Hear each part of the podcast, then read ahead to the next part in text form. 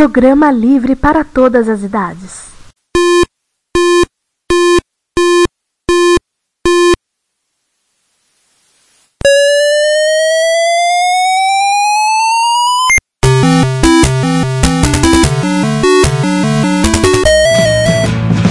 We bought it to help with your homework.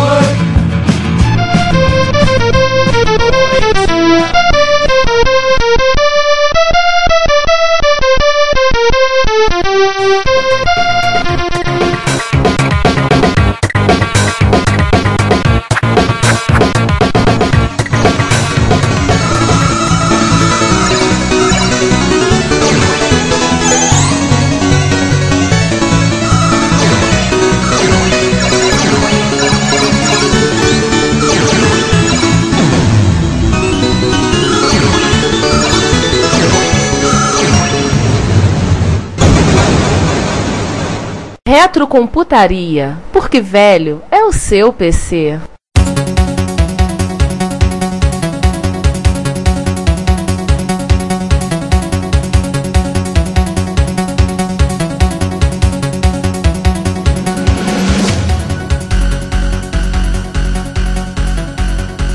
Ah, Giovanni, esquecemos de 2002 eu falar do Dalbois, aquele problema do carro. Ah, o problema é que ele foi ali, né? É. Aí quando de repente descobrimos que o Ali foi o Ali era um táxi. Que ele é o barro. Foi. Ele tinha dado uma saída, que ele disse que ia trocar o óleo do carro, ele foi correr, na verdade. Tava com o Vectra, aí foi correr ali perto do autódromo. Na volta, ele errou a entrada do shopping onde nós estávamos, ele foi parar em bom sucesso. Sempre é rentado. Ele tinha que entrar na saída 5 da linha amarela, entrou na saída 8. Pequena, assim, uma distância próxima, vocês calculam. E ele é o borro um táxi, a gente saiu, botamos seis dentro do meu carro na época, era um palio, sendo seis, dois deles de dimensões quase continentais, né? Ainda bem que eu tava pra vender o carro. E corremos pra lá e tudo acabou sendo resolvido com a ação do, do teu pai, né? Do seu Giovanni, que entrou na dança, foi lá e resolveu, entrou lá pra conversar e resolveu tudo. Como alguém virou falou que quando você puxou o telefone, lembra até hoje, você puxou o telefone, ligou pro seu pai, alguém virou pra mim e perguntou: O que o Giovanni tá fazendo? Você ligando pra arma secreta dele. Chegou teu pai e resolveu tudo. Aquela confusão toda, o Dalpós foi lá, acertou o prejuízo lá, do jeito do táxi, a burrada que ele tinha feito. É, porque assim, o Dalpós ele só, só teve um amassado no carro. O táxi, aonde o táxi parou, ele foi. É, eu não lembro qual era o táxi, mas eu lembro que o Dalpós acho que isso foi com o Vectra. Eu lembro, o táxi era um. Não era um Santana, era uma versão um Ford Versalhes. Ah, um Versalhes. Totalmente engatilhado, totalmente gambiarrizado. Parecia que é um expert que botaram quatro rodas nele pintado de amarelo. Por isso que o carro ele bateu e ficou. Sendo que era um. O carro era de um, a licença era de outro o motorista era um terceiro. Sim, tipo quebra-galho de táxi. É, daí vamos pro oitavo, 2004, também foi dois dias, só que aí o Sesc não abria mais no domingo, a gente fez sexta e sábado, sexta-feira foi um encontro bem esvaziado, teve até uma menina que era usuária de MSX, uma aluna, aluna lá da escola, que foi, não lembro mais o nome dela, eu ainda devo ter ela perdida no Messenger em algum lugar. E justamente próximo a gente tava tendo uma oficina de leitura para crianças. Aí imagina, criança, computador, imagina o que aconteceu, né? Todo mundo queria jogar, a criançada toda queria lá ficar jogando, e ficar lá jogando e atrapalhando e chamando, assim. Tudo bem que é legal ver o pessoal interessado pelo micro e tudo, mas isso é uma outra coisa que ficou uma lição. Muito cuidado com onde vocês estão fazendo. Não é que a gente não queria que as crianças participassem, mas chegou um ponto lá que ficou chato que a gente praticamente estava servindo as crianças. As crianças já estavam agindo como se nós tivéssemos a obrigação de estar com os nossos computadores para eles jogarem. Teve criança reclamando: Vem cá, não vai botar nada para eu jogar aqui não? É, esse foi o encontro que eu não vi, que era justamente porque foi sexta sábado. Foi. Foi um encontro que o Edson veio, o Edson Oliveira, primeiro encontro dele, o Socochip. Hum? Teve o, alguns contratempos, muita gente que falou que vinha não veio. O, o Kim, né, que a gente já citou, o Ginseng, me faz um favor de trazer um Xbox pro encontro, para rodar emulador. É o padrão do Kim. É.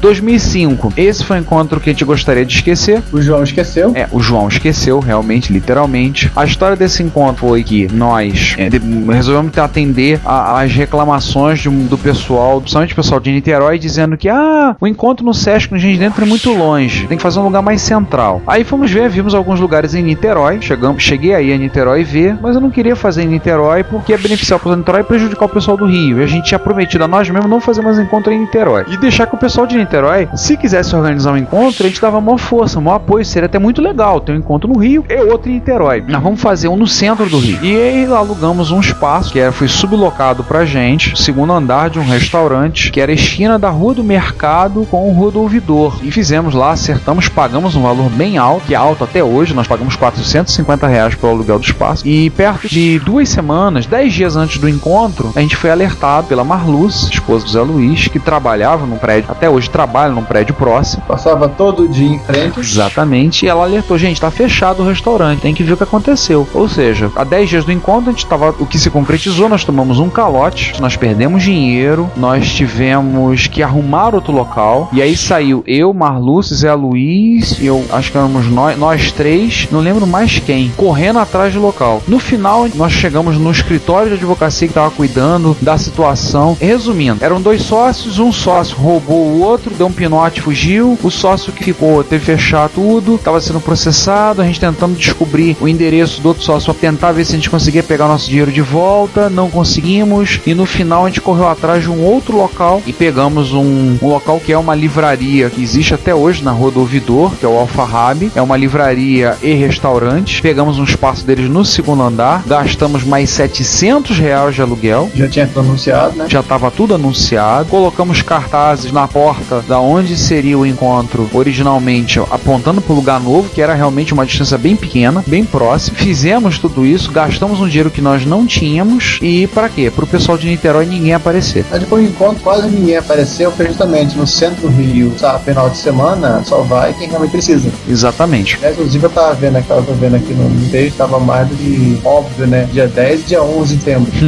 É, né? A, a data colaborava, né? A data colaborou bastante com Então, o encontro foi decepcionante em vários aspectos. Muita gente não foi. O pessoal de Niterói falou que se fosse um lugar melhor, eles iriam. Ninguém apareceu. Desapareceram, inclusive. Exatamente, nunca mais deram as caras. A gente teve uma das menores audiências que já tivemos em encontro. Gastamos muito dinheiro para fazer, para colocar no local e tomamos na cabeça. No caso do João, literalmente, porque a gente já tava no final do encontro, depois de tudo dando errado e tendo estacionado o carro. Eu abri a tampa da mala, botando as coisas na mala. Quando eu desci a tampa da mala, eu acertei a cabeça do João. E o João desmaiou. Tava fechando a tampa da mala, o jogo lembrou que tinha uma coisa a mais pra guardar. E aí ele desmaiou e a memória dele, na hora, ficou apavorado. Meu Deus, agora tem que. Pra piorar, tem que correr pro hospital, levar esse cara. E pra quem conhece o João, sabe que o João, na verdade, além de ser proprietário do 1541, que a gente trola ele, ele a gente trola o João porque o João, na verdade, são duas pessoas, duas entidades, né? Ele e a barriga dele. Aí imagina levantar aquele cidadão de 1,85m na época, com mais de 150 quilos, vou botar dentro de uma ambulância, levar pro hospital porque ele tinha desmaiado. Então aquele encontro deu tudo errado. De bom, teve algumas pessoas que vieram, por exemplo, o Aliandro, que, se não me engano, é nosso ouvinte, que é lá de Paracambi, que apareceu no encontro. Teve um professor lá da escola de eletrônica que veio, bateu papo com algumas pessoas, ficou muito bem impressionado, queria fazer um monte de ideias quanto a MSX na escola, só que ele acabou saindo da escola. Alguns alunos meus vieram ao encontro, participaram, gostaram, deixaram bilhetinhos na prova, tipo, eu gosto de MSX, pra ver se ganhava mais algum ponto. E eu escrevi embaixo, eu também.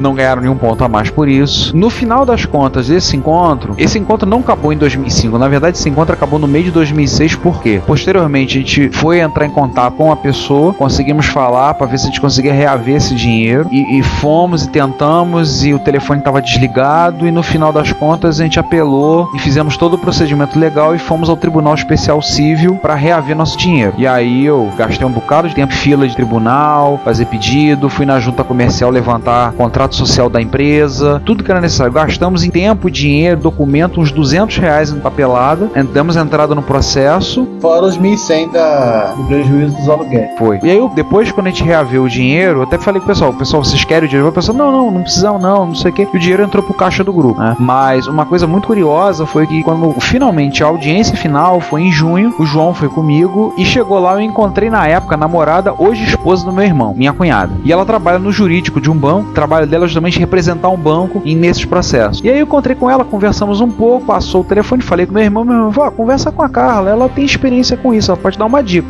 algumas. Aí conversando com ela, peraí, o advogado tá comigo tá aqui, conversa aqui com o Bruno. Aí conversamos, batemos um papo, um advogado, papá, conversamos, conversamos, explicou toda a situação. Aí ele virou pra mim e disse assim: se com a minha audiência acabar, a gente pode entrar na tua audiência? Eu pode, claro. Tá bom, fomos pra audiência, o sujeito tava lá, apavorado, que ele tinha sido recebido uma ordem judicial na casa dele, e aí fomos pra conciliação. Aí falamos, apresentamos, ele foi lá, começou a chorar as mágoas dele, que tava ferrado, que o sócio tinha roubado ele, que ele tava perdido, sem eira nem beira e tudo. O advogado entrou junto com a minha hoje minha cunhada, e o advogado acabou fazendo todo o trabalho. Ele acabou entrando, interferindo e começou a falar tudo, virou, não, peraí, tudo bem, o que, que o senhor propõe para resolver esse problema? Resumo, o sujeito pagou, ele pagou em 12 parcelas de 100 reais cada, total de 1.200 reais. Esse dinheiro a gente tirou os 200 reais de gasto de documentação e papel e, e tempo. Os mil reais que ficaram sobrando foram depositados no caixa do grupo, fizeram caixa pro grupo MSXI e posteriormente daí a gente, com esse dinheiro, a gente reinvestiu em fazendo camisa, colaborando para ajudar a gente que ia para encontros, pagando coisas e comprando material. A gente teve uma época que a gente fez PIN, infelizmente PIN acabou ficando muito caro, não podemos fazer Uhum. novamente, camisa polo e outras coisas mais que a gente andou fazendo. Adesivo, CD, DVD, etc, etc. Isso, DVD com conteúdo de site, obviamente devidamente autorizado, DVD com a cópia do, do repositório da FUNET, é, CD com fotos de encontros, de coisas assim desse tipo. Então, esse foi o de 2005, acabou no meio de 2006. Dali pra diante, 2006, a gente fez um sábado e domingo numa escola em, na entrada da Ilha do Governador, Não lembro agora o nome dela. Colégio Cineticista Ataíde Parreira. Hum. Fica na entrada da Ilha do Governador. Foi o encontro que o Tony, amigo nosso, já Tony veio. esse, o Tony, esse que vocês ouviram agora no episódio 21, falando pouco, mas falando, ele veio. Foi um encontro de dois dias. A gente imaginava que ia bem mais gente do que pra variar um bando de gente prometeu que ia, mas nem os MSXs que eu conheci que moravam na ilha apareceram. Mas teve um encontro bom, foi um grupo razoável. É, mais ou menos ele foi um encontro como o, o segundo encontro da Swan. Em estrutura, em estrutura porque também foi numa escola, né? É. E até em público no final. Sim, sim. O interessante é que a gente fez num lugar aberto, né? Era É, meio foi literalmente ao ar livre. Exatamente. Então, assim, foi divertido nisso. Né? Algumas vezes o teu amigo daqui a pouco tá escurecendo. O Delavi apareceu novamente e trouxe finalmente. Nós temos fotos que comprovam não a existência, mas telas do Zegrafia, o maior Vaporware da história. Teoricamente, ele, tempos depois, ele levou em algum evento, algum encontro que foi no SESC, foi quando nós tiramos as telas. Que foi, do- foi o evento, o encontro do, do Mustang, inclusive. É, 2003, mas 2006 ele, ele rodou o Zegrafia, acho que no micro do João. E por que ele não termina essa bomba logo? Não sei, cara, acho que é mais divertido fazer a mística, né? Afinal, quando- de quando é o changelog do Zegrafia? Quando ele começou o desenvolvimento? Que nem ele mais lembra. Eu acho que era 1991, né? Não, não, eu acho o seguinte, ele conta que ele, ele desenhou aquela, aquela carinha que a Nemesis usou para fazer o, o Grade System. O Grade System foi lançado no começo de 90, não, no começo de 90, no finalzinho de 90. Então, ou seja, façam as contas. Daí vocês calculam quanto tempo, né? É, o Zegraf já foi servir o exército. A gente tentou voltar pra essa escola em 2007. Aliás, esse foi o encontro de 2006, foi o primeiro encontro da Maria Cláudia. Maria Cláudia, na época, minha namorada, hoje minha esposa. Foi o primeiro encontro que ela foi. E ela conseguiu se perder pra chegar na ilha, mas bem, É tadinha. que ela veio de Saigon, coitado. É, né? Ela veio de Jean Gonçalo. Então. Mozinho, quando você ouviu falar isso de Jean Gonçalo, você querer me matar, mas tudo bem. Ela veio de Jean Gonçalo, de Saigon. Você conhece uma história do. Acho que era o Demi Jorge e o Márcio estavam na casa do, do Oasis e eles resolveram pedir uma pizza. O Oasis puxou uma propaganda de diz-pizza, ligou pro cara, pediu o que ele queria e o cara não conseguia descobrir aonde que era que entregava aquilo. Ele explicou qual é o seu caminho, como chegar na casa dele, o cara tava não entendendo. Conhece essa história? Não lembro. Então, no final, o que descobriu? Nessa época, eu acho que nessa época o Oasis também ainda vai, faz isso, ele é muito a Niterói. Então ele pegou um pa- papelzinho desse de São Gonçalo, botou no bolso, deixou na gaveta dele. Então se tá querendo em Belfor Roxo, pediu uma pizza de São Gonçalo. Ai, ai. Foda, meu. É, mais ou menos o que? Uns 40, 50 quilômetros de distância. É, né? Difícil, né?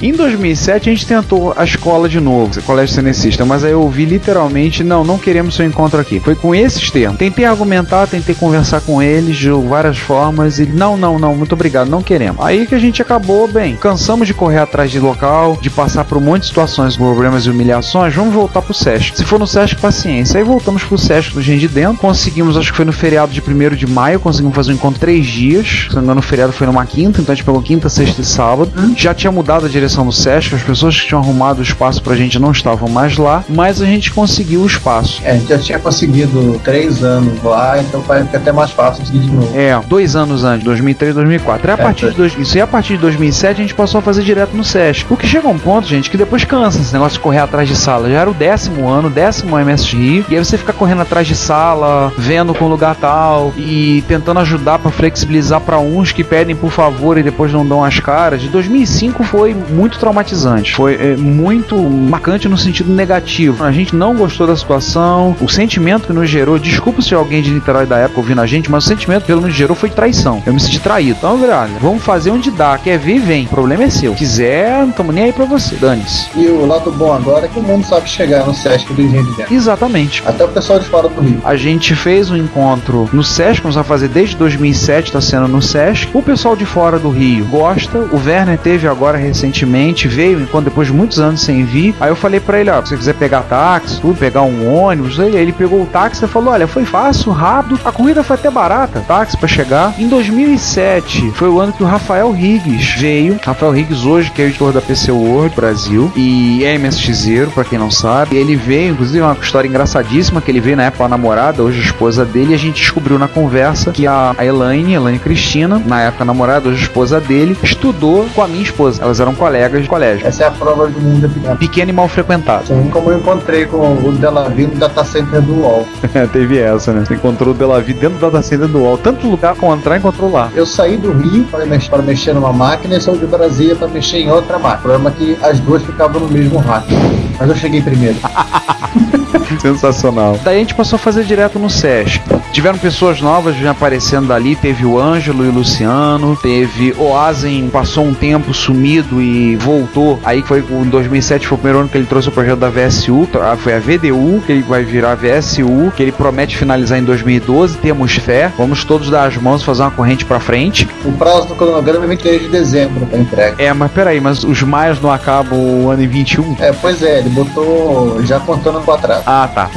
então, ele. Quando ele voltou, o Rogério Bellarmino também. E de lá pra cá, a gente fazia um encontro um por ano. E a gente sempre quis fazer encontros menores também. Para o pessoal pegar, abrir micro, mexer, fazer ao longo do ano. Que a gente fazia muitos encontros, encontrava no shopping pra bater papo, pra conversar, pra discutir coisas a respeito do grupo. Todas as decisões que a gente sempre tomou em relativo ao grupo, principalmente questão financeira, quando entra dinheiro, a coisa fica mais complexa. A gente decidia em conjunto. Então, vamos fazer camisa, o que, que vocês acham? Muitas vezes eu que tava à frente, eu tava com dinheiro, o material ficava na casa do João, tudo, mas a gente tomava a frente, mas todas as decisões tomavam assim. E a partir de 2009, a gente decidiu mudar um pouco o formato, em vez de fazer um encontro grande no ano, que não era lá tão grande assim, fazer vários encontros menores. Porque nesse encontro grande eu levava toda a minha tralha, eu levava meu Turbo R, na época era Turbo R com uma, um gabinetezinho com HD e o CD-ROM, monitor, já tinha o meu Philips, levava o Philips também. Um outro monitor, cada um levava um monte de equipamento aí. ia. É, ele levava, ficava uma coisa muito grande, muito complicada para um, dois, três dias. Então a gente decidiu fazer o seguinte: vamos mudar um pouco o formato, vamos fazer um encontro menor, fazer vários encontros ao longo do ano. O aluguel do Sesc até hoje é um valor muito baixo. Não, é, e até, é, e até porque o preço é, é o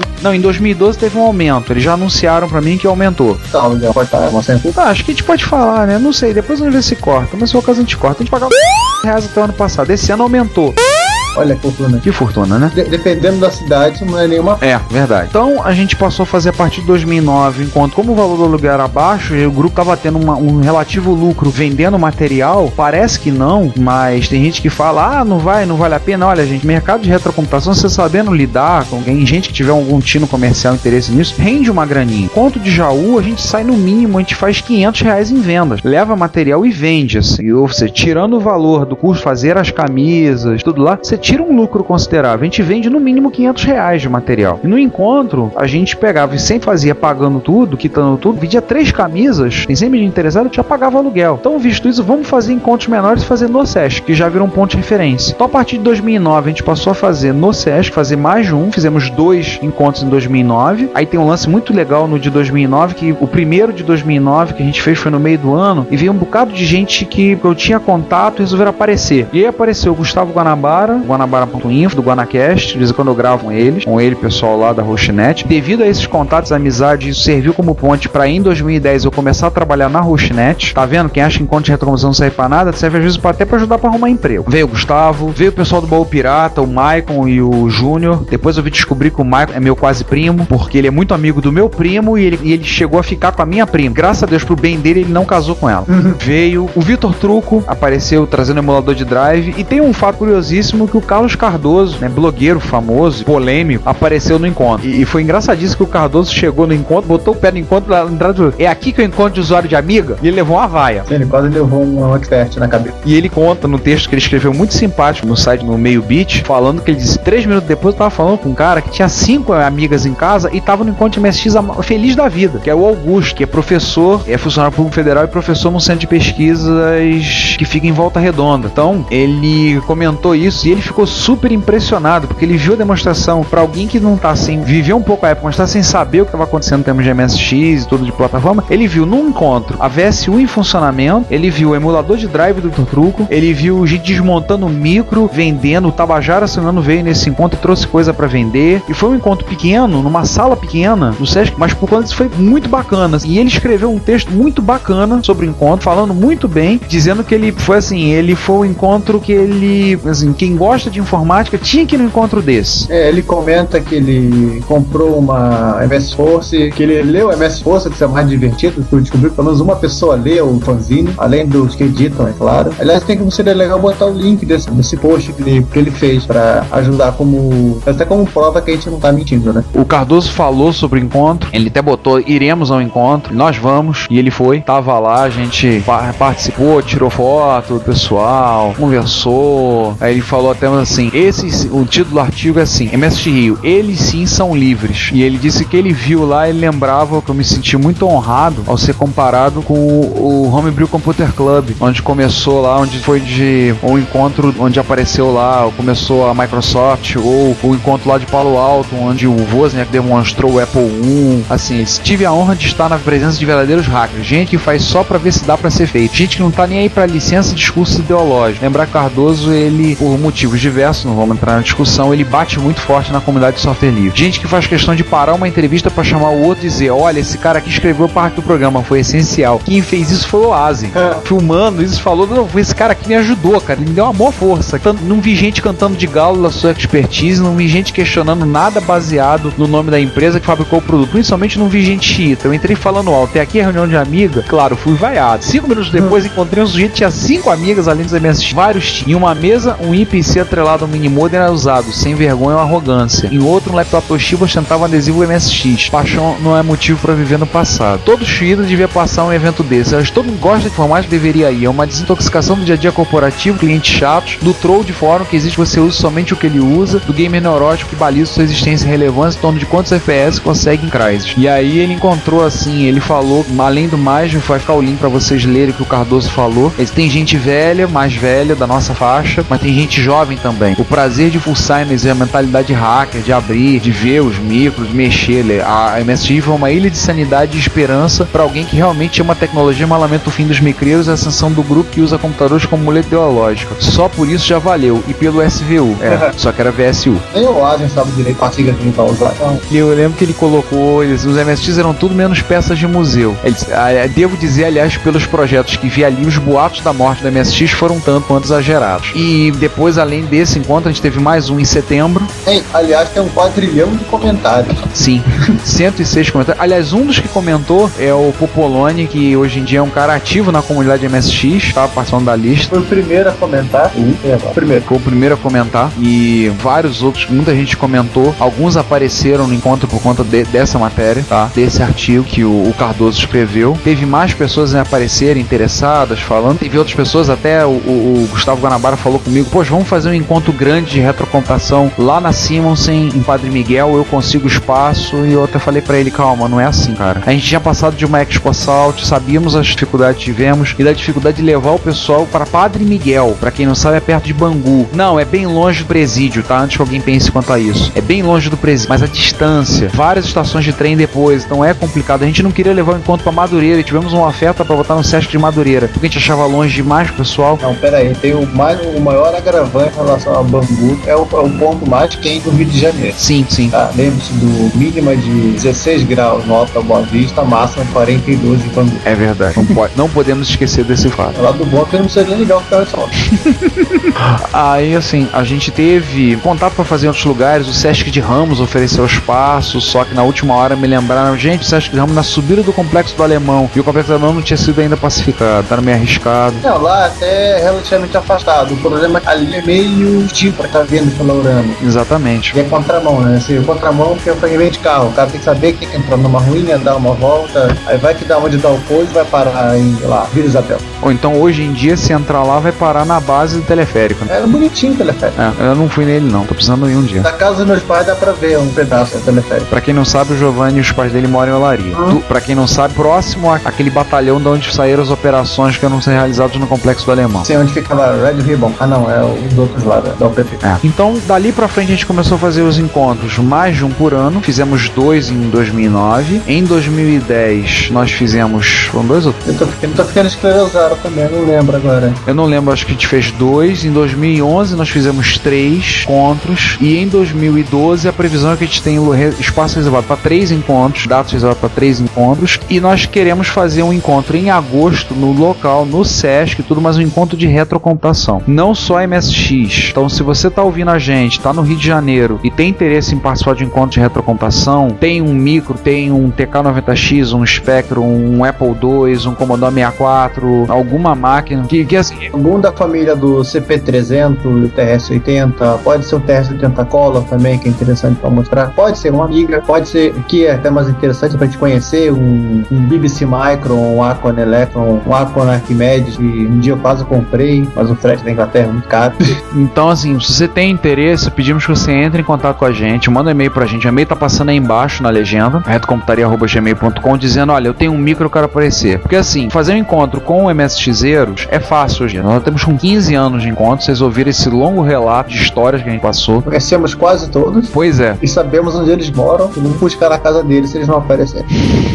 é quase isso. Mas a gente já fazer um encontro com usuários de MSX trazendo micros de outras plataformas não é tão interessante quanto gente de outras plataformas, fãs de outras plataformas, trazendo seus micros e trocando ideias. Então a gente quer que o pessoal que sejam usuários, o pessoal da Amiga BR, do Clube do TK90X, pessoal que seja do Apple, da Apple 2BR, pessoal que seja no Rio de Janeiro, entre em contato conosco porque a gente quer fazer no dia 11 de agosto de 2012 um encontro de retrocomputação. Vai ter MSX? Vai. É bem possível que eu nem leve os meus. É bem possível que eles nem apareçam lá no encontro. No máximo, talvez eu leve meu Onachip com teclado e monitor, porque é facinho de levar. Ou o meu Sunny, meu Sunny MSX2, leve ele que fica mais fácil para levar para encontro. Mas a ideia é que a gente quer fazer um encontro com outras plataformas. Quem sabe disso aí a gente começa um fomento para fazer encontros de outras plataformas também, tá? O Sesc tem cedido espaço de uma forma muito simpática. Hoje em dia, devido a gente ter feito há tanto tempo, o trabalho que a gente tem é puxar o telefone, telefonar pro Sesc, passar para eles, dizer a disponibilidade, quais datas que a gente gostaria. Eles dizem, ah, pode, pode, não pode, então a gente remarca a data e resolvido. A gente consegue botar até uma notinha no boletim do Sesc. Se não tivermos gente para fazer, a gente vai fazer mais uma MSX Rio, porque, como diz o Daniel Campos, que é ouvinte nosso e retornou ao MSX mais recentemente,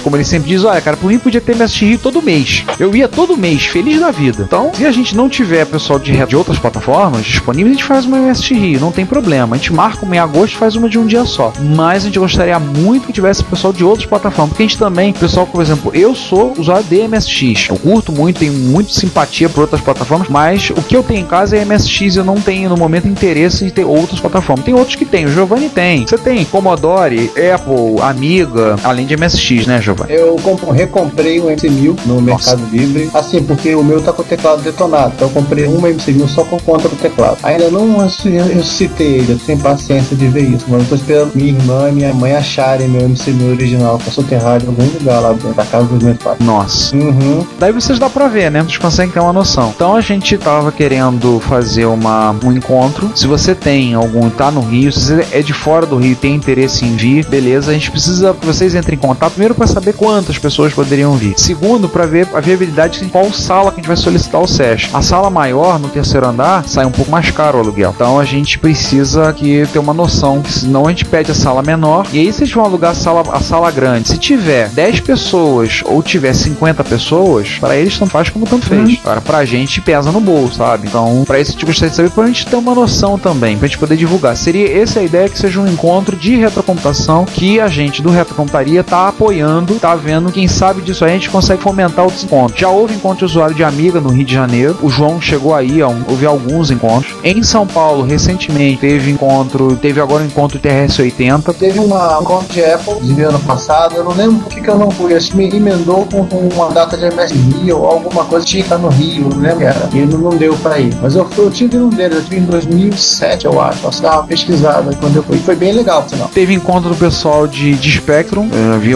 algumas fotos do pessoal do clube do TK90X. Esse aí nós temos que mandar o João como repórter especial. Enviado especial. Ele vai xingando a gente, né? Teve o pessoal do ZX81 que se encontrou no passado em Belo Horizonte, que até o Rick Beach, que agora trabalha pro Google, participou. Isso é legal. O, tem um encontro desse na Europa, não lembro agora a URL que eu vi esse encontro, aquele monte de veinho de barbinha branca, foto de encontro. Os encontros de, minha, de Commodore de minha classe estão ficando nesse nível também. Nossa. O Kansas Fest também, são computadores no começo dos anos 80. É, a, a gente vai chegar lá, né? Sim, só vamos ter barbinha branca. Eu já tenho cabelos brancos. Ah, a gente faz a barba no dia do, do evento para não cair de barbinha. Pois é. Então, assim, se você tem interesse, você tem um micro clássico, você é nosso ouvinte, gostaria de participar, expondo o micro, levando ele, montando. A gente vai tentar montar toda uma infraestrutura, como a gente faz, para fazer um encontro que você precisa, não é nada muito complicado. Mesas. É, o SESC fornece mesa, fornece as cadeiras e a gente precisaria de que quem for prontificar a levar alguma coisa, de pelo menos dizer, ó, vou trazer isso, isso, isso, vou precisar de, sei lá, duas pontos de força, duas tomadas, ou três tomadas. Se puder trazer extensão, ajuda. A gente tem as nossas do encontro, tem a gente sempre leva, o pessoal leva, eu levo as minhas, a gente tem as do encontro do grupo tá comigo. Mas se você puder levar também extensões, a gente agradece muito, porque ajuda. Nunca é demais, extensão nunca é demais. Então, pessoal, fica aqui para vocês esse convite para que vocês estejam, convite para que vocês participem. Se você tiver um, um micro clássico, quiser vir, por favor, não deixe de vir, não deixe de mandar um e-mail pra gente dizendo, olha, eu vou levar, eu vou e vou levar um Spectrum, eu vou, vou levar um Apple II, eu vou, vou levar um TRS-80. A gente quer fazer, inclusive, divulgar, que a gente grava alguma coisa nesse encontro para o Recompraria, um bate-papo também. É uma oportunidade única. E quem sabe disso aí você se, um, começa assim, a pessoa se encontrar para conversar, bater um papo e começa a fazer encontros de outras plataformas. Começamos a ter. Em São Paulo tem um encontro do pessoal do canal 3, né? Que junta micros e videogames clássicos. O encontro do canal 3 ele funciona numa fórmula até bastante diferente daquela que a gente, que a gente organiza. Ele é feito num, num salão de festa de um prédio perto do campus da USP, na Zona Oeste da capital. Eles trabalham da seguinte forma: cada um paga um valor, que é o custo de mesa, cadeira, aluguel do, do próprio salão e de comida. Ou seja, você paga, sei lá, 40 reais, você pode comer à vontade. E assim, eles tiveram uma série de problemas numa edição deles que eles resolveram suspender o, o comércio. Não sei se voltou em outras edições, mas eles foram bem enfáticos numa da, das edições, falando: olha, dá muito trabalho, se quiser vender, você avisa pra gente, você vai vender, eu vou criar um passo pra venda. Mas assim, pra não, não ter aquela banquinha de camelô estilo uruguaiana, de repente, a gente vendendo coisa. É, o encontro do canal 3, uma das críticas que tem sido feitas é que o encontro acaba sendo meramente um encontro de compra e venda. Uhum. E a lista, muita gente tava reclamando da lista do canal 3 que ela se tornou dessa forma. Não sei, porque eu não participo, eu vi gente reclamando da lista de discussões. Espero que não esteja assim, porque aí isso empobrece. É, eu não, não participo dessa lista, mas eu vira e mexe aparece um, algum e-mail replicado, principalmente quando tem evento. Se você for de fora do Rio, quiser vir ao encontro, será muito bem-vindo. Entre em contato, a gente passa como chegar no SESC, indicação para hotel, para ficar. Depois de 15 anos fazendo encontro, a gente sabe essas coisas todas de qual é salteado. Sim, qualquer jeito nós vamos, nós vamos trabalhar na Rio Tour, inclusive.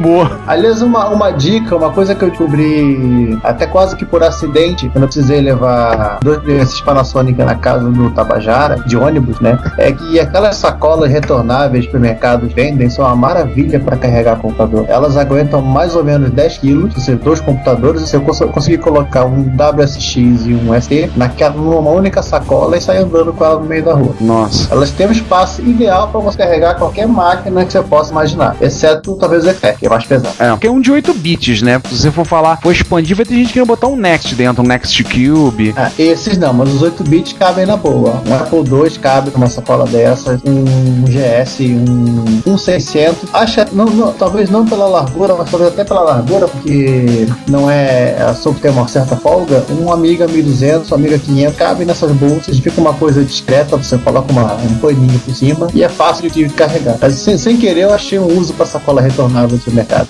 E elas são baratas, você vai gastar 5 reais, 6 reais numa sacola dessa. Mais barato, você- não vai comprar uma bolsa equivalente em qualquer loja de, de mala. É verdade. Então, gente, isso que a gente quis fazer acabou ficando maior do que a gente imaginava, essa conversa. Mas uma conversa a gente contar um pouco das histórias de MSX Rio, tá? Esperando que vocês tenham ouvido, tenham gostado, tenham se interessado. Quem sabe que vocês tenham tido interesse em começar um encontro. A gente tem um roteiro pronto sobre como fazer encontros horas de MSX, com ideias, com dicas, com coisas como a gente procedeu, como a gente fez. Esse modelo de documento para falar de como vai ser, como solicitar o espaço, a gente também tem esse modelo. Então, se vocês precisarem, alguém quiser para realizar um encontro, entre em contato, manda um e-mail que a gente envia. As MSX Rio do ano de 2012 serão realizadas, foram realizadas no dia 14 do 14 de, de abril. Feriado de Corpus Christi, a princípio 7 e 8 de junho, quinta e sexta, mas o Sesc há uma possibilidade na sexta a sala está ocupada. Então é possível que a gente faça alguma coisa do tipo intercale, faça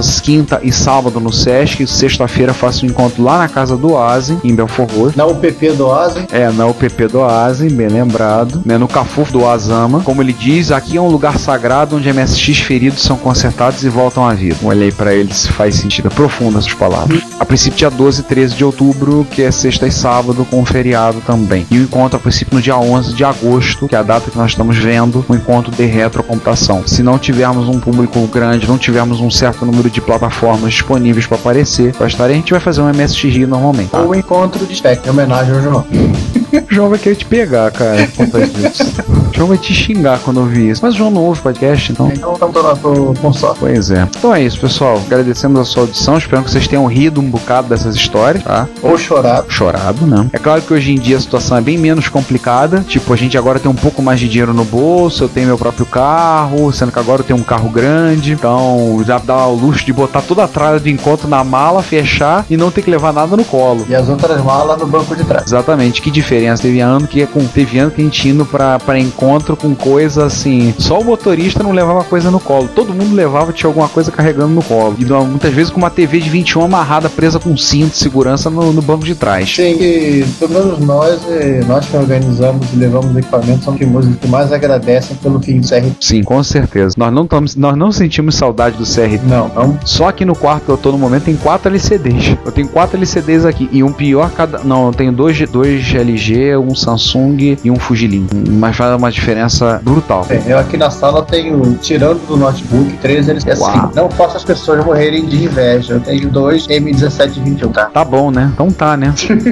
eu tenho um 1721A e eu tenho um Sync Master 710N. Dá pra ligar os dois na MSX e funciona. Eu, che... eu testei. Eu tenho três monitores que podem funcionar a 15 kHz. Não, minha, dois. O Fujilink não abre a 15 kHz no VGA, mas ele tem esse vídeo e vídeo composto. O, peraí, o 73 SA da LG tem tudo muito bom mesmo. O áudio excelente, a imagem pra VGA muito boa, mas para esse vídeo, vídeo os componentes deu ruim. Você falou. É, é o que mais me entristece nesse monitor. Tem tudo pra ser perfeito, certo? Poder ligar o MS ou qualquer outra coisa. Vamos então encerrando, Giovanni. Tá, eu, eu, o Bem, com isso encerramos o episódio 24, que era para ser um 21 parte C ou D, mas o papo rendeu tanto que virou um episódio à parte. E no episódio 25 voltamos ao normal, com toda a equipe presente e mais um dossiê. Sobre o que? Segredo. Obrigado pela sua audição, seus comentários, suas ideias, suas opiniões e nos vemos no próximo episódio. Até lá!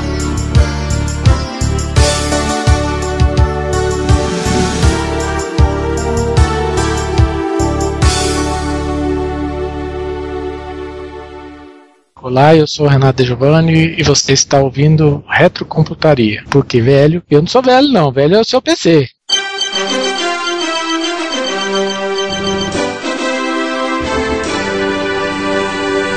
Boa tarde, bom dia, boa noite, meus queridos ouvintes. Estamos aqui mais um Retrocomputaria, sessão de leitura de e-mail. E hoje nós estamos com a casa aqui 70% pronta. Nós temos de um lado meu amigo Giovanni dos Reis Nunes. Oi, oi, Sanders, é 50 mais 25, tá? 75, eu não sou bom de cálculo, cara. Matemática é minha esposa. Aliás, matemática é o Ricardo. E do outro lado nós temos o matemático Ricardo Pinheiro. Olá, pessoal.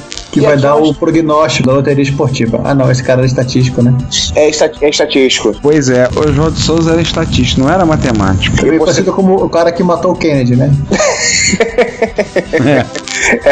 Piadas infames à parte, tá? Isso é leitura de e-mail. Piadas a gente deixa pra mais tarde. Deixa pro episódio do fim do ano. Essas daí vão todas compiladas pra lá. Mas vamos lá, pessoal. Entre as leituras de e-mails aqui, nós temos algumas reclamações, algumas agra- alguns agradecimentos, algumas surpresas. E vamos começar com o Ricardo. Ricardo, começa você. Vamos dar essa lida aí no, no comentário do Guaraci Monteiro. Vamos falar dos episódios que foi o episódio 23, o nosso episódio com a gravação da nossa conversa com o Renato De Giovanni, o qual nós realizamos um sonho.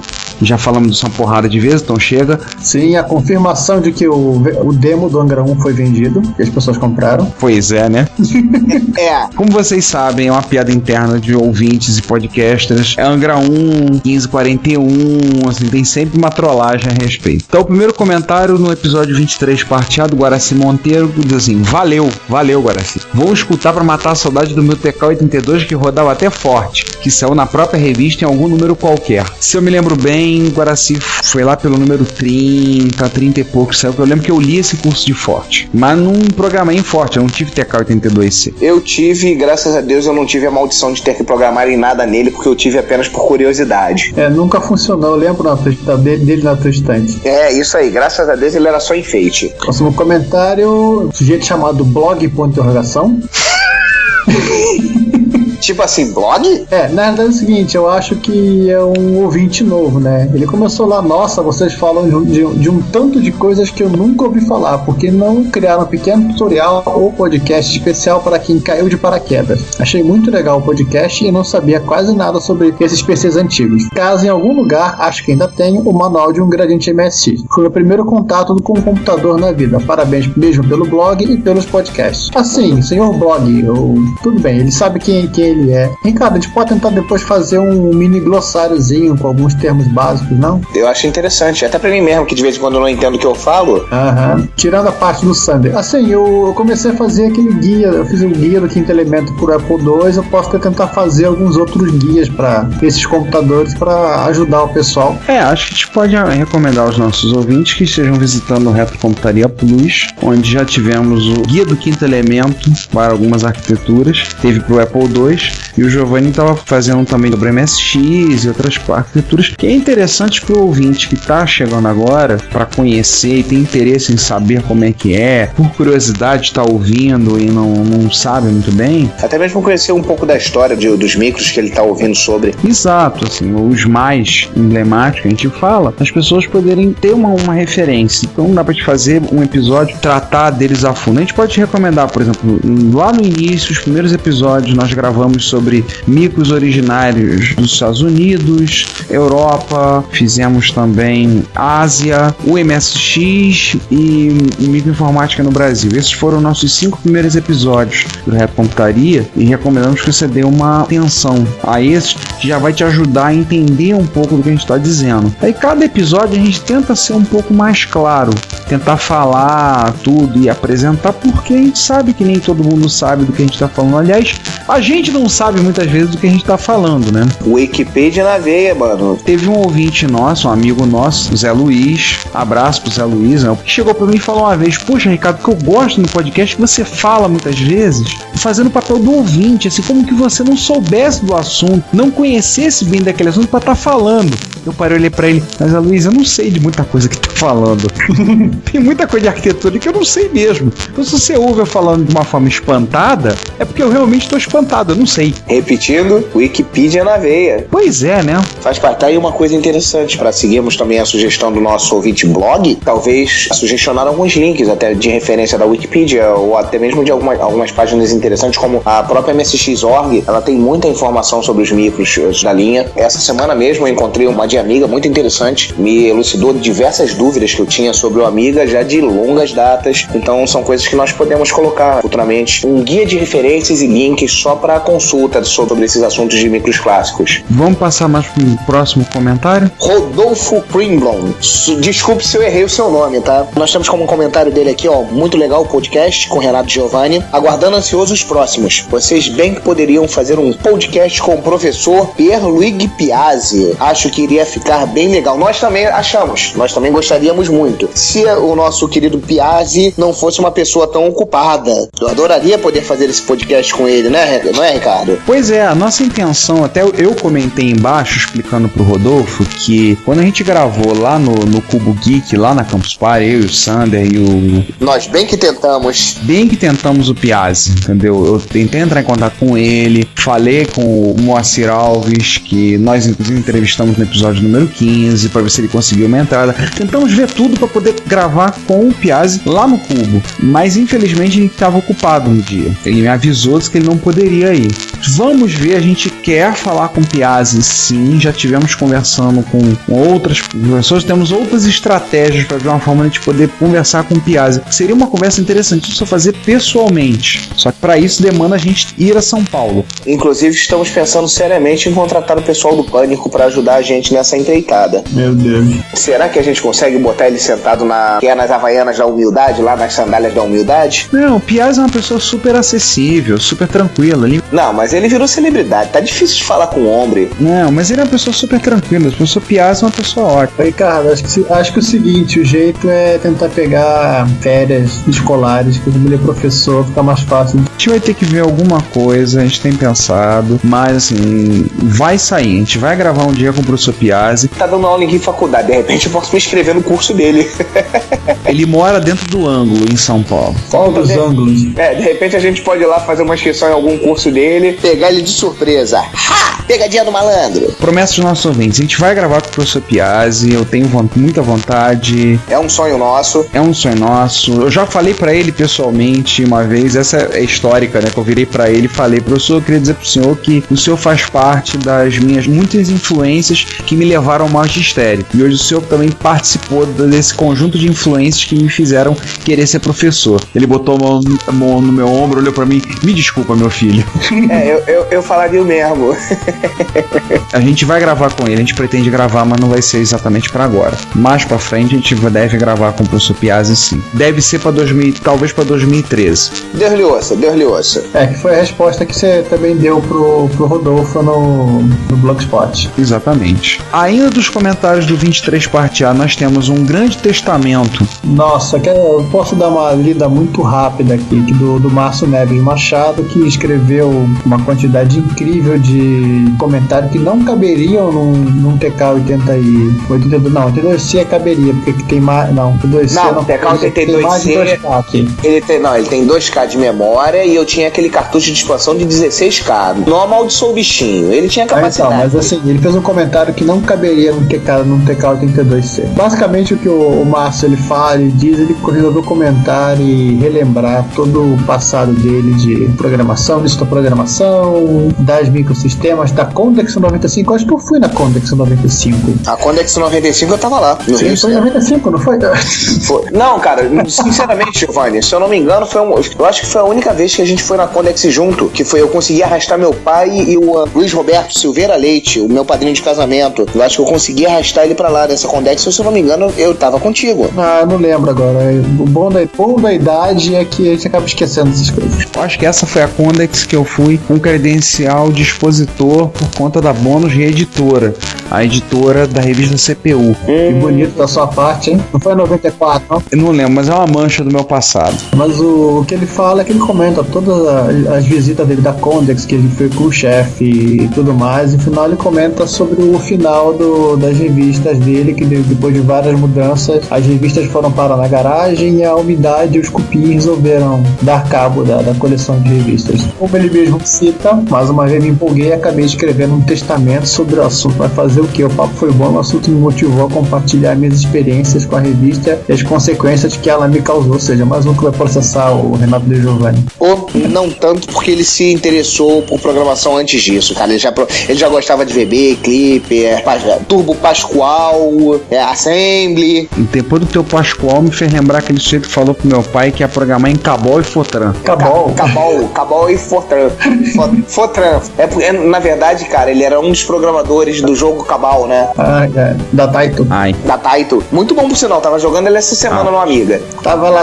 Agora comenta o, o comentário do nosso onipresente, onisciente, onipotente comentador Drug, oficial. Drug de Indaiatuba. É, de- diz a lenda, diz a lenda que o nosso querido Drug, ele consegue comentar todos os podcasts da Combo. A pergunta é, como é que ele arranja tempo pra ouvir todos e ainda comentar todos? Mas eu agradeço por ele fazer ter esse trabalho todo. Vamos lá. Vamos ao comentário dele aqui. Rapaz, e não é que vocês conseguiram? Primeiramente, meus parabéns pelo excelente episódio. Não sou da época das revistas citadas. Bom, da época até sou. É, isso também eu posso, de- eu posso dizer que eu sou. Eu não gosto muito de falar que eu sou novo, né? Apesar dessa minha cara de 20 e poucos anos, eu sou dessa época também. Mas na época eu ia em outras sessões de jornaleiro para comprar HQs e tal. Mas mesmo desconhecendo a revista, é bem legal ver como funcionavam as revistas de informática da época. Se bem que no que diz respeito a equipamentos hoje, não estamos tão diferentes assim não. Lembro que a Info, há um tempo atrás, pegou um iPhone com um leitor para fazer os testes. E aí ele comenta mais um pouquinho sobre as notícias, tem, ele diz que está na fila de espera para comprar o Raspberry Pi dele. É, eu também. Inclusive, eu também estou na fila para comprar o meu Raspberry Pi. E já está preparando um Debian para ele. O que também é interessante se você quiser disponibilizar pra gente. Esse Debian preparado para ele seria ótimo. Raspbian.org.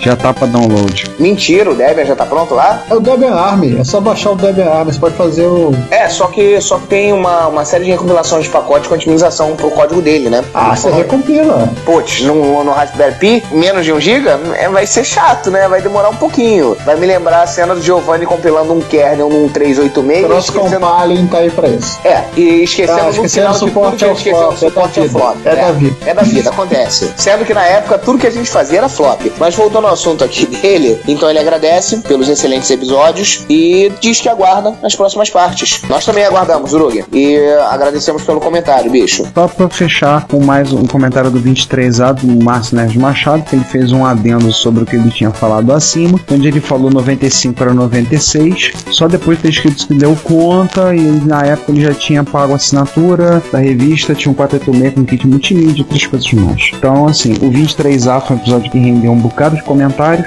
Grandes. grandes e também rendeu vários novos ouvintes por conta da divulgação que a gente conseguiu fazer através do, do BR Linux e outros lugares. Então isso a gente agradece a todos nós. Se você é um ouvinte novo que chegou através desse episódio, seja bem-vindo. Esperamos que vocês gostem. Esperamos que vocês continuem nos ouvindo. Se vocês estão ouvindo o que a gente está falando agora, significa que vocês continuaram ouvindo. Muito obrigado pela sua presença. E vamos passar para o 23B? Olha lá, 23B. 23B, o Drug de Indaiatuba comentou, dizendo mais uma vez meus parabéns por esse episódio. Conhecer os bastidores desse mercado editorial foi muito bacana mesmo. Uma das promessas foi cumprida, o problema é a quantidade de outras promessas que vocês têm, né? Mas tenho certeza que com o tempo vocês vão cumprir todas, uma a uma e sem sombra de dúvida com honras. Meus parabéns mesmo. Obrigado, Drug. A gente tá tentando não colocar muita coisa na lista, senão a gente risca uma um item na lista e coloca mais dois. Sim, é, vira, vira lista sem fim. O, É, é, também comentou no 23B. Eu vou ser bonzinho com o Sander, eu vou deixar ele comentar só a próxima parte. Temos o comentário do Juan Castro também, que ele adorou a citação do De Giovanni, né? Se for pra fazer revista de terno e gravata, eu vou fazer outra coisa. Vou mudar de profissão. Ele adorou essa frase. Aliás, dá uma Aí. excelente camisa, né, Ricardo? Dá. E aqui entra as palmas, né?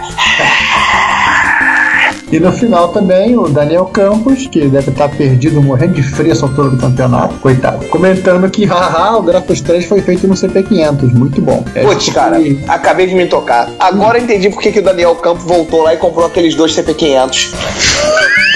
Ele quer o código fonte do grafo cheio pra compilar pra ver se é verdade, cara. Agora, agora tá explicado porque ele, em falar, ele comprou dois CP500 pensando em dar um pra mim. E tá, eu, que esteja ouvindo Daniel Campos, por favor, o outro é meu, tá? É, o Sander só não vai saber onde ele vai conseguir enfiar o CP500. Cara, eu, eu já tô fazendo um trabalho de campo aqui com a Luciana. Não, você tem que fazer um trabalho de campo em termos de obra.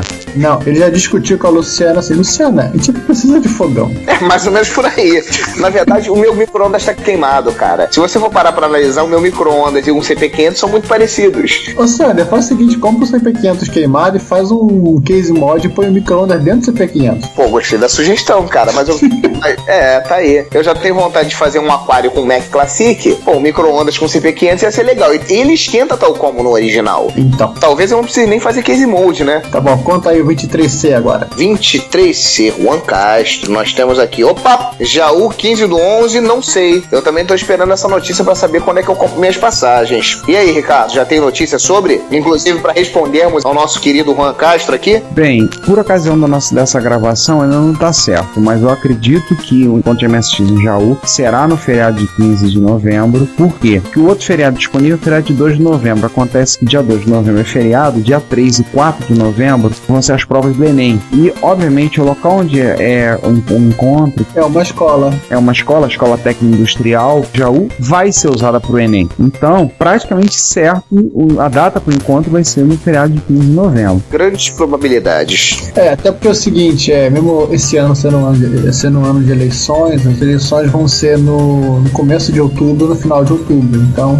mesmo que a cidade de Jaú tenha segundo turno, não vai interferir. Vamos voltar aqui, Juan Castro. Então ele. o É Juan- capaz de eu ir. É, ele, ele comenta aqui, é capaz de eu ir, e faz uma declaração aqui que ele não vai precisar de habeas corpus. Eu não entendi muito bem, mas a gente acha que esse nosso amigo ele é meio preso, né? Ele teria que dar satisfações a alguém, mas já que ele tá falando, quem sou eu pra contestar? Além disso, Vitor Truco falou, né, nosso entrevistado no episódio 22, já comentei na primeira parte da entrevista, mas volto para parabenizar novamente a entrevista com o De Giovanni, também agora que vocês falaram sobre a Joga Brasil, lembrei da minha infelicidade, porque nossa empresa foi convidada para participar, mas estávamos a poucos dias do lançamento do nosso jogo, acabei nem podendo sequer ir até lá. É uma pena, porque não consegui conhecer pessoalmente o Renato. A gente tentou ajudar pessoas que não puderam, Vitor, passando os vídeos da palestra dele e além aquele vídeo da gravação da conversa que ele teve com o De Piropo, que a única reação que eu tive foi na hora, quando o Piropo entrou, é para conversar com o Renato, abraçar meu professor, foi a gente botar para começar a filmar e apontar a câmera e largar eles falando e puxar a conversa e ver o que que dava. Bem, corrigindo o que foi falar na parte de notícias, a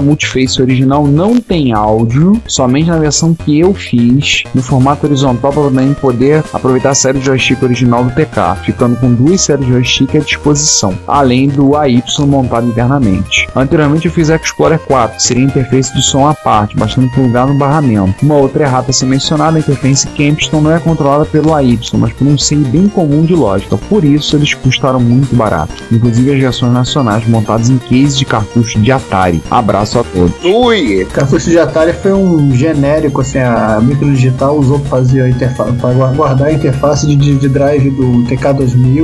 O pessoal utilizava para fazer, além do próprio cartucho de Atari, né? Usou, usou para fazer cartucho de, não, cartucho de MSX, usou para fazer cartucho de Nintendinho pirata depois de um tempo. Sim, eu encontrei alguns com o André na feira de Paraíba lá, encontrei alguns cartuchos, nós pensamos que eram cartuchos de MSX, fomos na seca, chegamos e não era, era de Nintendinho pirata. Externamente ele é perfeito, mas internamente ele tem alguns pinos que teriam que ser cortados para adaptar placas de PC. É só aproveitar o. É só aproveitar o case. Então, esse aqui, o comentário do truco, né? Ele ajudou a gente, já que nenhum, nem eu, nem o Ricardo somos especialistas em PCs Spectrum, então ele acabou consertando as burradas que a gente falou na gravação. É que o especialista nosso presente não pôde participar, né, o João? É o João, nosso especialista é, com pós-doutorado em PCs Spectrum pela Universidade de Cambridge, na Inglaterra. yeah ele teve o próprio seu Clive Sinclair como orientador da, da tese dele.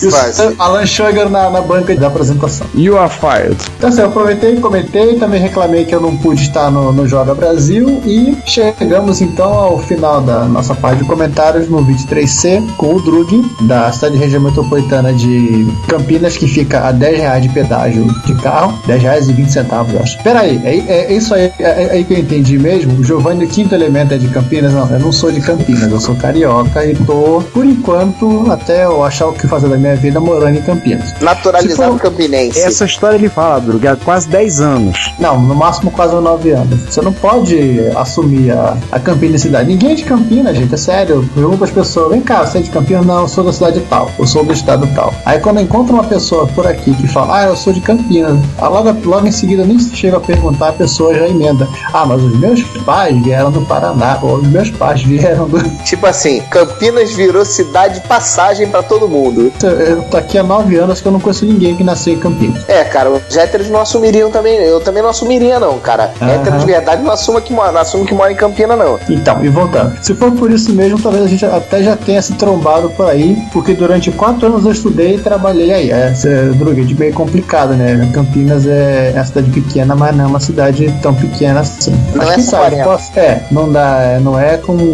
Pô, tem só um milhão de habitantes aqui, né? Ah, quase nada, cara. Então, o episódio, como sempre, ficou excelente. Eu podia jurar que esse episódio tinha terminado na parte passada. Na verdade, acabou tendo uma sensação né, de que ele parava e terminava mesmo no 23B. Mas ainda tinha algumas outras coisas na pauta pra gente falar. Lembro de ter jogado o Angra 1. Olha, mais um que comprou o demo. Não sei se o mesmo que vocês tão sempre comentam. É, aí eu não sei, gente. Se teve algum outro Angra? É, é ele mesmo. Não, é ele mesmo porque ele fala que tinha uma bendita porta que não abria. É a porcaria da porta do elevador. Então é ele Ah. mesmo, cara. É ele, eu conheço bem, eu, eu tenho a visão mental, eu tenho pesadelos com aquela porta ainda, cara. Tá bom, Sandro, te paga uma, visi uma visita sua pra usina de Angra 1 pra você abrir a porta do elevador, entrar e ver o que tem lá dentro. Não tem- acho que eu não me lembro se tem elevador, acho que só no prédio do reator tem elevador. Eu já fui na usina do Angra 1, detalhe. Ah, conta pro Sander depois depois da porta, por favor. Naquele jogo eu me sentia na caverna de dragão, cara, que o cara sempre chegava lá perto da saída pra voltar pra terra deles e a Uni sempre atrapalhava.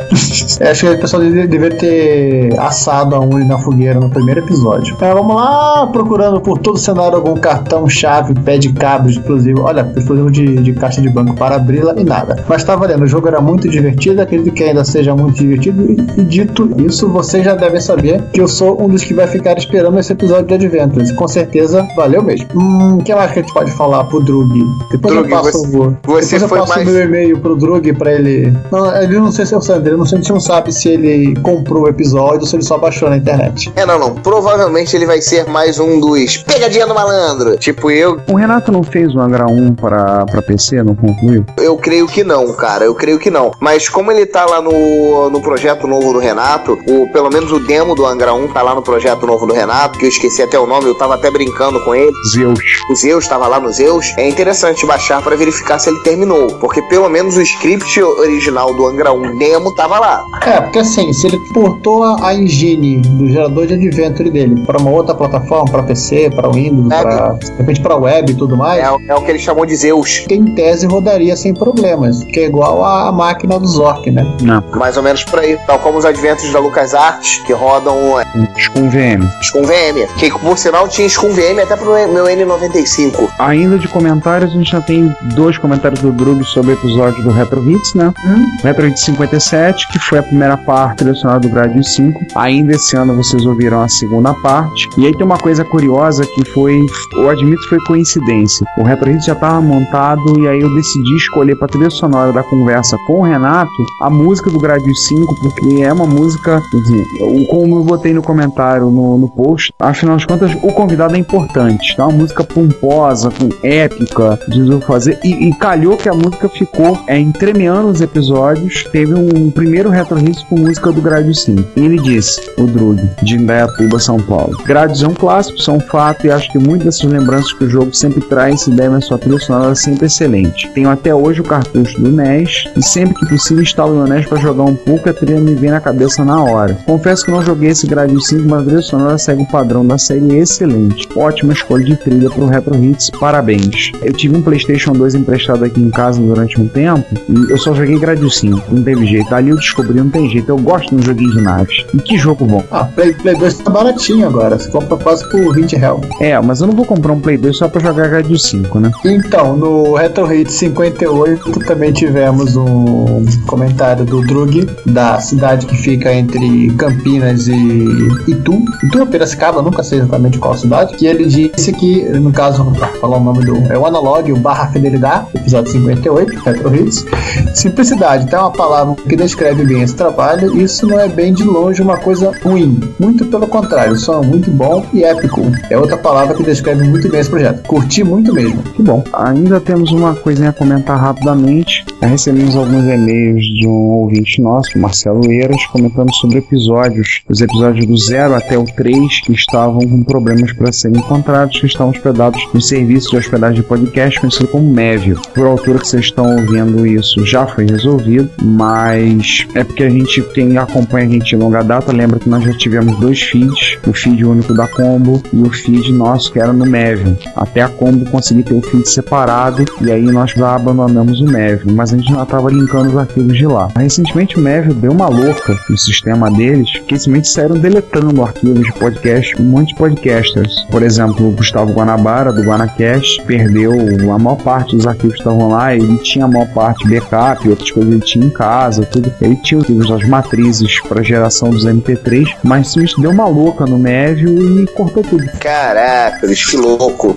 Então, assim, deve ter sido isso que aconteceu para fazer com que os nossos arquivos não estivessem mais disponíveis. Mas tudo bem, eu também não tô dando muita bola pro Mévio mesmo. Então, apenas um esclarecimento para ouvintes que queiram conhecer a gente do início, rebobinar a fita e vir lá do episódio zero. Ah, não ouça o episódio zero, não, tá? Pula os primeiros. É, ou então seja muito, muito gentil, porque a gente fez muita besteira no início.